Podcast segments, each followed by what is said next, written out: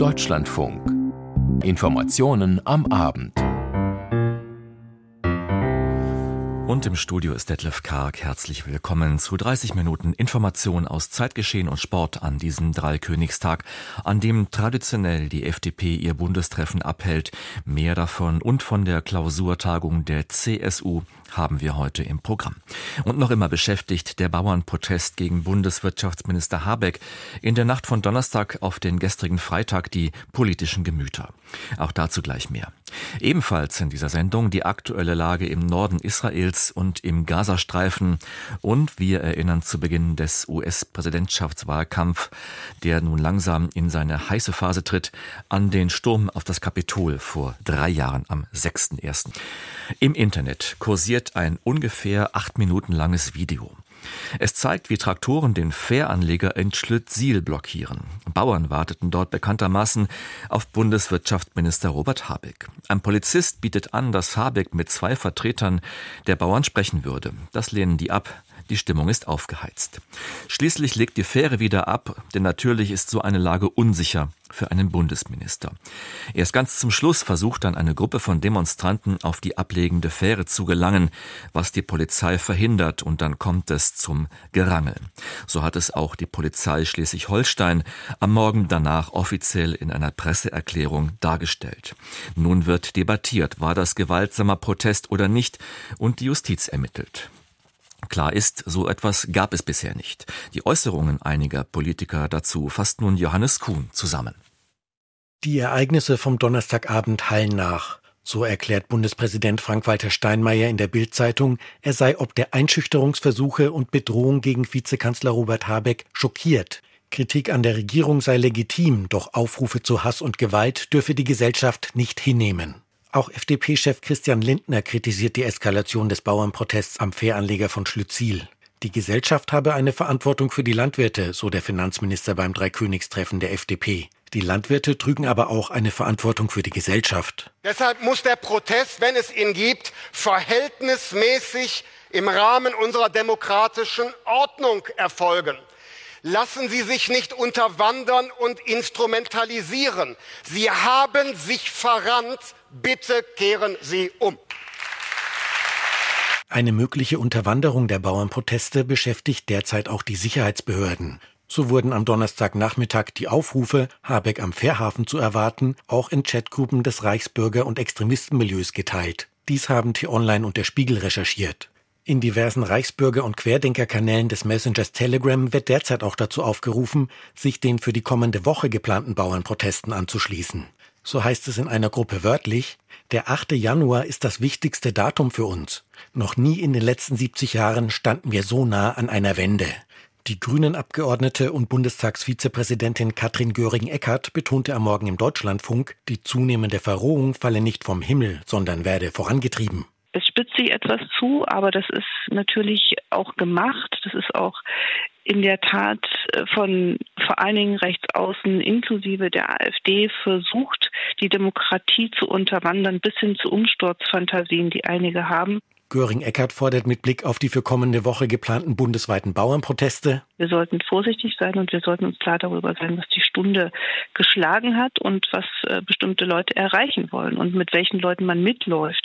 Das ist auch die Frage an die Bauernproteste in, in der nächsten Woche oder in den nächsten Wochen. Der Bauernverband distanzierte sich am Samstag explizit von Personen, die Umsturzfantasien propagierten oder zu Gewalt aufriefen. Für die Protestwoche rief der Verband dazu auf, friedlich zu demonstrieren und keine Aktionen vor Privatwohnungen durchzuführen. Auch lehne man Symbole wie Geigen, schwarze Fahnen oder andere Kennzeichen extremistischer Gruppen ab. Thorsten Frei, parlamentarischer Geschäftsführer der Unionsfraktion im Bundestag, sieht Unterwanderungsversuche legitimer Proteste durch Extremisten als Phänomen, das inzwischen bei vielen gesellschaftlichen Themen auftrete. Frei dazu zum Deutschlandfunk Hauptstadtstudio. Das darf natürlich am Ende nicht dazu führen, dass legitime demokratische Meinungsäußerung unterbleibt, weil man Angst vor genau dieser Unterwanderung hat. Aber auf der anderen Seite muss natürlich auch klar sein, dass man sich klar abgrenzt gegenüber denen, die nicht Gutes im Schilde führen und letztlich ihr eigenes Süppchen kochen möchten. CDU und CSU verurteilen die Aktion gegen Habeck. In der Sache unterstützt die Union die Forderung der Bauern an die Bundesregierung. Nicht nur die Abschaffung der Kfz-Steuerbefreiung, sondern auch die Abschmelzung der Agrardieselsubventionen müsse zurückgenommen werden. Soweit dieser Bericht von Johannes Kuhn. Knapp ging er aus der Mitgliederentscheid bei der FDP mit einem Ja zum Weitermachen in der Ampel zu Beginn dieser Woche. Ein wenig Hoffnung also für die Parteispitze, die angesichts der Umfragewerte der Liberalen natürlich nicht das Handtuch werfen kann in Berlin. Und so ging es beim traditionellen Dreikönigstreffen in Stuttgart vor allem darum, die eigenen Reihen geschlossen zu halten. Ann-Kathrin Büsker war für uns vor Ort. Alles außer Unentschieden. Das soll die Botschaft sein, die von Stuttgart ausgeht. Die FDP wisse auch in Krisenzeiten, was sie wolle, wofür sie stehe. Sie sei entschlossen. Die Lage ist ernst. Wir haben viel Arbeit erklärte Parteichef Christian Lindner. Viele in der Partei sind weiterhin mit der Performance der FDP in der Ampelkoalition unzufrieden. Anhaltende Streitigkeiten über den Haushalt 2024 sorgen nahezu täglich für Unmut. Man habe aber gewusst, dass es nicht einfach werde, als man vor zwei Jahren in diese Koalition gegangen sei, aber man habe trotzdem Verantwortung übernommen, so Generalsekretär Bijan Jirsaray. Freiheit und Verantwortung gehören zusammen. Und wer von Freiheit spricht, aber von Verantwortung nichts hören will, der macht, meine Damen und Herren, einen großen, großen Fehler. Nach dem knappen Mitgliedervotum für den Verbleib in der Ampel will die Partei jetzt nach vorne schauen, Optimismus verbreiten. Ja, es sei eine Zeit von Epochenumbrüchen, erklärte Parteichef Christian Lindner, doch das ewige Schlechtreden der Lage Deutschlands, er könne es nicht mehr hören. Eine Gesellschaft, die nicht mehr an ihre eigene Zukunft glaubt, die verspielt diese Zukunft selbst. Die FDP will wieder einmal mutig nach vorne schauen, sich zukunftsoptimistisch präsentieren und diese Zukunft als Teil der Regierung gestalten, so die Botschaft der Parteispitze. Wir sind freie Demokraten, weil wir von der Zukunft nichts befürchten, sondern etwas erwarten. Ich bin mir sicher, in unserem Land gibt es viele Menschen, die einen Aufbruch wollen. Jetzt ist es an uns, es ist unsere Aufgabe, dieses Land wieder mit unserer liberalen Tatendurstigkeit anzustecken. Rückenwind, auch mit Blick auf die Bundestagswahl 2025, soll die Europawahl bringen. Ich bin ein totaler Europafreak, betonte Marie-Agnes Strack-Zimmermann. Die versierte Verteidigungspolitikerin soll mit ihrer Bekanntheit für den Erfolg der FDP bei der Europawahl im Juni sorgen. Offiziell wird die Wahlliste der FDP auf einem Parteitag Ende des Monats gewählt. Strack-Zimmermann bezeichnete die EU als Werteprojekt, als eines, das auch wehrhaft werden müsse durch eine gemeinsame Außen- und Verteidigungspolitik und als Projekt der gemeinsamen Freiheit und des Friedens. Es ist nicht das Jahr der Nationalisten. Es ist das Jahr der Demokraten. Es ist das Jahr der Freiheitsliebende.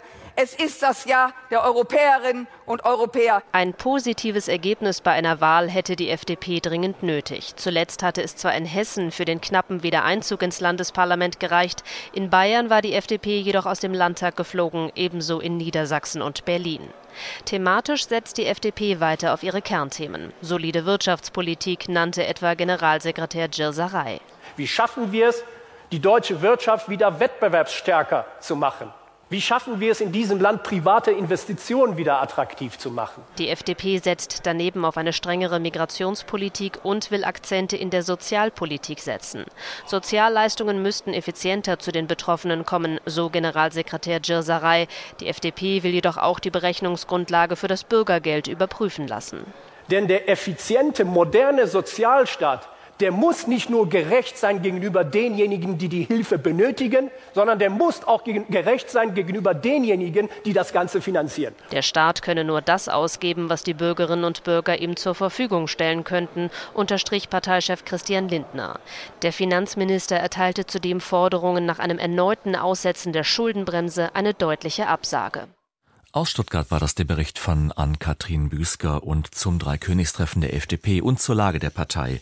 Können Sie auch unseren Abendkommentar hören hier im Deutschlandfunk um 19.05 Uhr und damit zum nächsten traditionellen Treffen, nämlich der Klausur der CSU im Kloster Seon.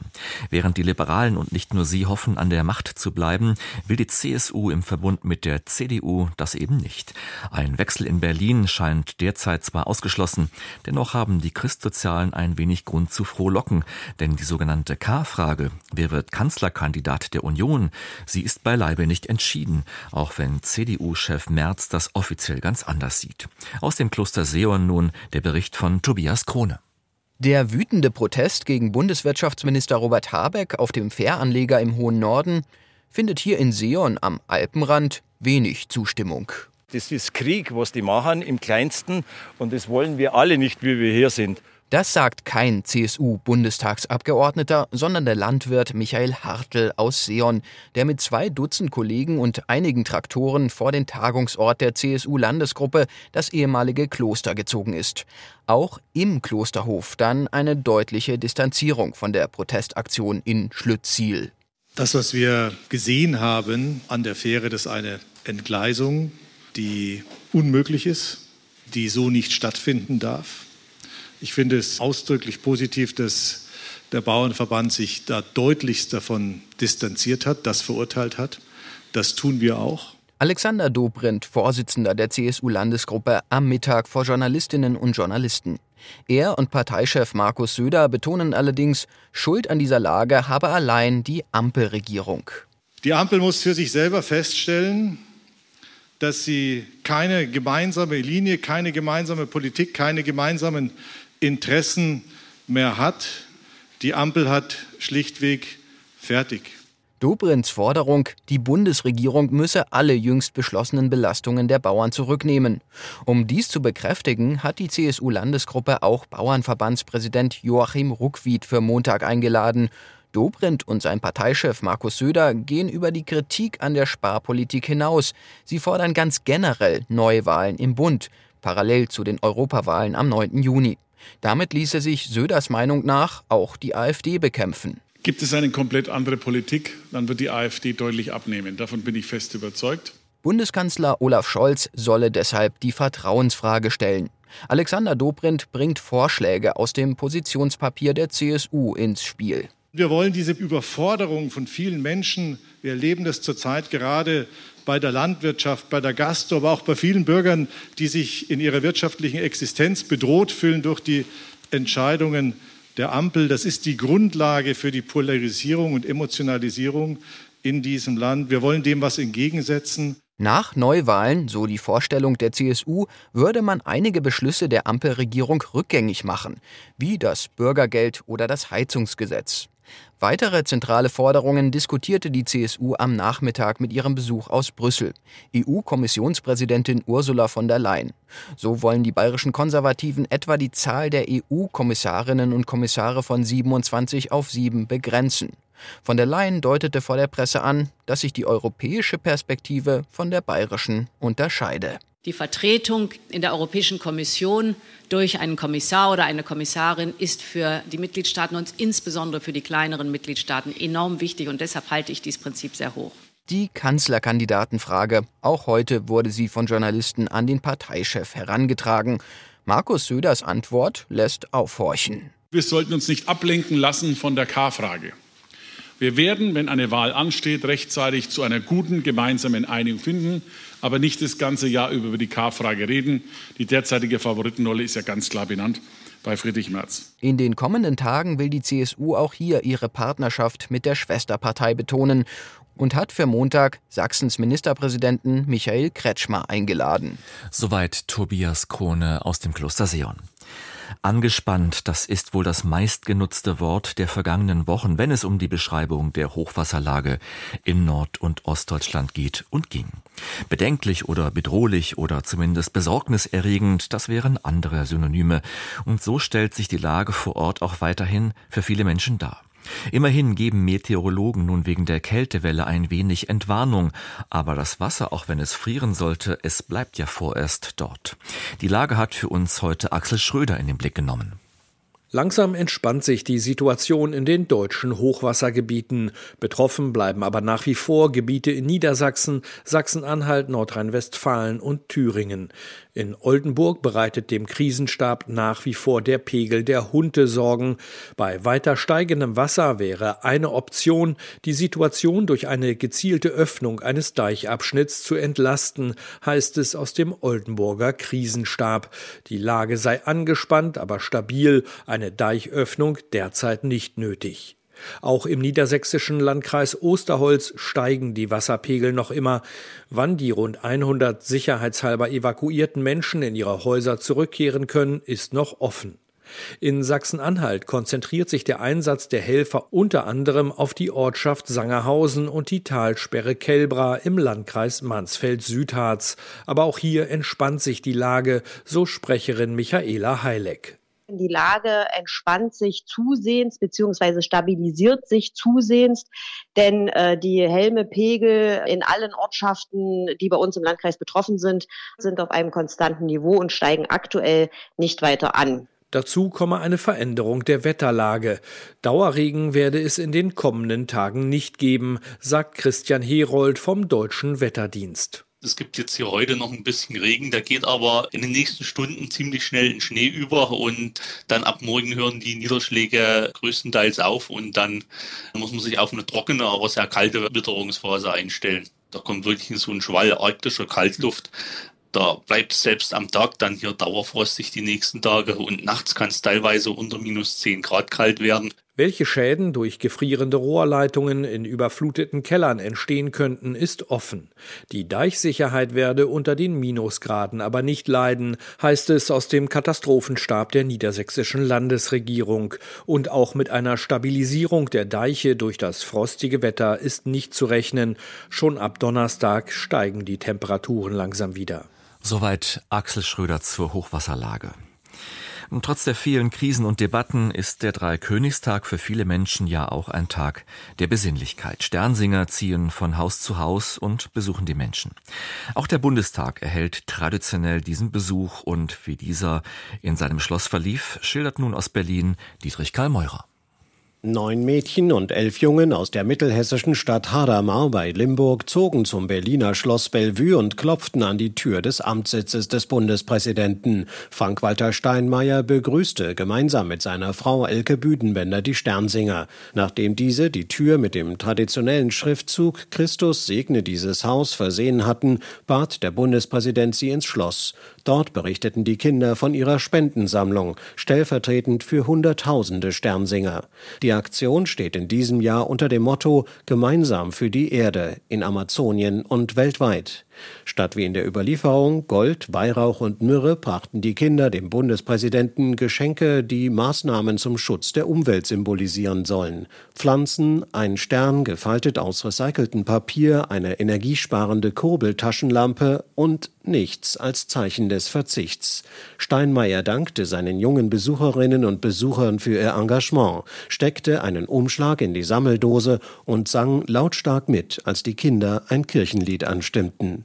Seit Beginn der Sternsinger-Aktion 1959 kamen nach Angaben des Kindermissionswerkes rund 1,3 Milliarden Euro zusammen für Projekte für benachteiligte und notleidende Kinder. Soweit Dietrich Karl Meurer aus Berlin. Sie hören die Information am Abend und wir kommen damit ins Ausland. Das UNO-Nothilfebüro. Es koordiniert, wie der Name schon sagt, überall dort Hilfslieferungen, wo Krieg und Krisen den Menschen zu schaffen machen. Auch im Gazastreifen. Schon vor zwei Tagen warnte das Büro, die Lage im Norden des Gazastreifens spitze sich immer mehr zu, weil man fast gar keinen Zugang mehr dorthin habe. Es fehlen unter anderem Medikamente für einen ganzen Monat, aber nicht nur das. Nun schlägt das Nothilfebüro erneut Alarm, wie Sophie von der Tann berichtet. Drei Monate nach den Hamas-Terrorangriffen und dem Beginn des Krieges ist der Gazastreifen laut Einschätzung des UN-Nothilfekoordinators unbewohnbar geworden. Er warnte vor einer Hungersnot und wies darauf hin, dass viele der Geflüchteten bei sinkenden Temperaturen im Freien schliefen und auch als sicher erklärte Gebiete angegriffen wurden. Israel wies die Vorwürfe zurück, man habe die humanitäre Situation vor Ort stabilisiert. Die israelische Regierung will die Militäreinsätze im Gazastreifen so lang fortsetzen, bis die Hamas in Gaza zerschlagen ist und alle Geiseln freigelassen wurden. Was danach mit dem Gazastreifen passieren soll, darüber gehen die Meinungen in der israelischen Regierung komplett auseinander. Bundesaußenministerin Baerbock hatte am Freitag bekräftigt, es dürfe keine erneute Besetzung des Gazastreifens durch Israel geben, keine Vertreibung von dort und keine Verkleinerung des Gebiets. Baerbock wird am Sonntag nach Israel reisen, auch ihr US-Amtskollege Blinken wird kommende Woche erwartet. Bei den Gesprächen wird es auch darum gehen, wie sich eine weitere Eskalation mit der Terrormiliz Hezbollah im Libanon verhindern lässt. Soweit Sophie von der Tann. Und genau dorthin blicken wir in den Norden Israels, denn es ist weiter unklar, ob die Hisbollah im Libanon in den Krieg gegen Israel einsteigen wird. Klar ist, dass sich die Lage in den vergangenen drei Monaten ohnehin zugespitzt hat. Immer wieder liefern sich Israelis und Hisbollah kleinere Scharmützel. Aber auch das, was medial eher klein und ein wenig unter dem Radar abläuft, kostet immer wieder Menschenleben. Über die Lage an der israelischen Nordgrenze nun mehr von Julio Segador. Die Spannungen an der Grenze Israels zum Libanon halten an. Praktisch den ganzen Tag über feuerte die Hisbollah Raketen nach Israel. Das israelische Militär erwiderte das Feuer mit Luftangriffen auf Stellungen der Terrormiliz im Südlibanon. Dass Israel die Bedrohung durch die Hisbollah äußerst ernst nimmt, zeigt sich auch am Einsatz moderner Technologie. So wurde heute im Norden des Landes das Erkennungs- und Warnsystem Skydews in Betrieb genommen. Dabei handelt es sich um ein auf einem riesigen weißen Ballon montiertes Radarsystem, das für die Raketen- und Flugzeugerkennung eingesetzt wird. Weiter unvermindert laufen auch die Kämpfe im Gazastreifen. Das israelische Militär erklärte, es habe am Boden und in der Luft innerhalb von 24 Stunden in Khan Yunis im Süden des Gazastreifens zahlreiche Terroristen getötet und eine Reihe von Tunnelschächten zerstört. Demgegenüber sprach der palästinensische Rote Halbmond von Schüssen und Drohnenangriffen nahe des Al-Amal-Krankenhauses ebenfalls in Khan Yunis. Sieben Menschen, darunter ein fünf Tage altes Baby, seien getötet worden. Dies lässt sich unabhängig nicht überprüfen. Unterdessen traf sich in Beirut der EU-Außenbeauftragte Borrell mit dem libanesischen Außenminister Bouhabib. Borrell betonte, dass unter allen Umständen vermieden werden müsse, den Libanon in einen regionalen Konflikt zu ziehen. Aus einem solchen Konflikt, so Borrell, werde niemand als Sieger hervorgehen. Informationen waren das von Julio Segador. Der US-Präsidentschaftswahlkampf, er kommt immer mehr in Gang und wird uns medial neben vielen anderen Themen in diesem Jahr stark beschäftigen.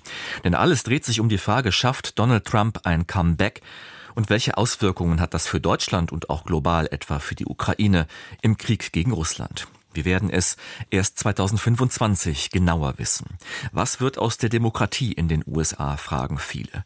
Grund für unseren Korrespondenten Sebastian Hesse, zurückzublicken auf den Sturm auf das Kapitol heute vor drei Jahren. US-Präsident Biden hat anlässlich des dritten Jahrestages des Sturms auf das Kapitol vor einer erneuten Präsidentschaft Donald Trumps gewarnt. Bei der Abstimmung im November gehe es um die Zukunft der Demokratie in Amerika, sagte Biden bei einer Wahlkampfveranstaltung in Bluebell, Pennsylvania. Er sorge sich um die aufgeheizte politische Stimmung im Land. Trump und seine Anhänger würden politische Gewalt nicht nur befürworten, sondern sogar darüber lachen, so Biden. Die Republikaner seien dazu bereit, um die Macht an sich zu reißen. Politische Gewalt sei in den USA niemals akzeptabel.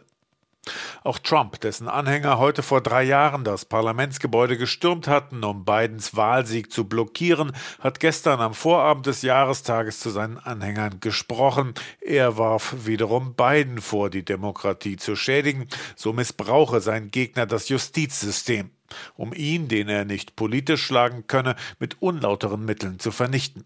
Gemeint sind die vier Prozesse, die Trump im Wahljahr erwarten.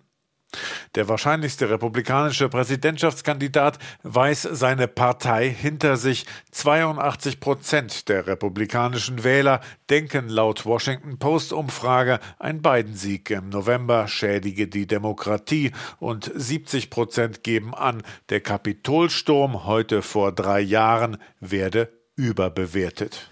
Soweit Sebastian Hesse. Die Lage im Erdbebengebiet im Nordwesten Japans ist weiter schwierig. Noch immer werden zahlreiche Menschen vermisst. Mehr von Katrin Erdmann. An einigen Stellen an der japanischen Westküste sieht es auch Tage nach den Erschütterungen aus, als habe die Erde gerade erst gebebt. Trümmer und umgestürzte Bäume blockieren Straßen, die zum Teil tiefe Risse aufweisen. Die Regierung hat zwar die Zahl der Rettungs- und Hilfskräfte deutlich erhöht, aber Regenfälle, die noch das ganze Wochenende andauern sollen, behindern die Arbeiten in dem bergigen Gebiet erheblich. Sonntagnachmittag könnte es laut Wetterbehörde sogar schneien. Weil von Landseite oft kein Durchkommen ist, versuchen die Hilfskräfte eingeschlossene Menschen nun vom Wasser her mit Hilfsgütern zu versorgen. Versorgen. Noch immer harren knapp 30.000 Menschen in Notunterkünften aus, in denen die sanitäre Versorgung zum Teil so schlecht sein soll, dass Premierminister Kishida bereits vor Krankheiten warnte. Unterdessen hat ein Forscherteam der Universität Hiroshima festgestellt, dass sich durch das Erdbeben am Neujahrstag der Stärke 7,6 die Küstenlinie der mit am schlimmsten betroffenen Noto-Halbinsel um 175 Meter erweitert hat. Danach wurde der Boden durch das Beben angehoben. In einigen Häfen der Halbinsel sei das Meerwasser dadurch fast verschwunden. Katrin Erdmann war das und wir kommen zum Sport und damit zur Vierschanzentournee. Seit 22 Jahren hat kein deutscher Skispringer mehr diesen Wettbewerb gewonnen. Maximilian Rieger aus unserer Sportredaktion, hat sich das heute geändert? Nein, hat sich nicht. Auch Andreas Wellinger schafft es nicht. Der Japaner Ryoyo Kobayashi war in Bischofshofen beim letzten Springen zu stark und gewinnt zum dritten Mal die Vierschanzentournee. AD-Reporter Edgar Endres hat das Springen beobachtet. Herr Endres, was hat denn am Ende den Ausschlag für Kobayashi gegeben.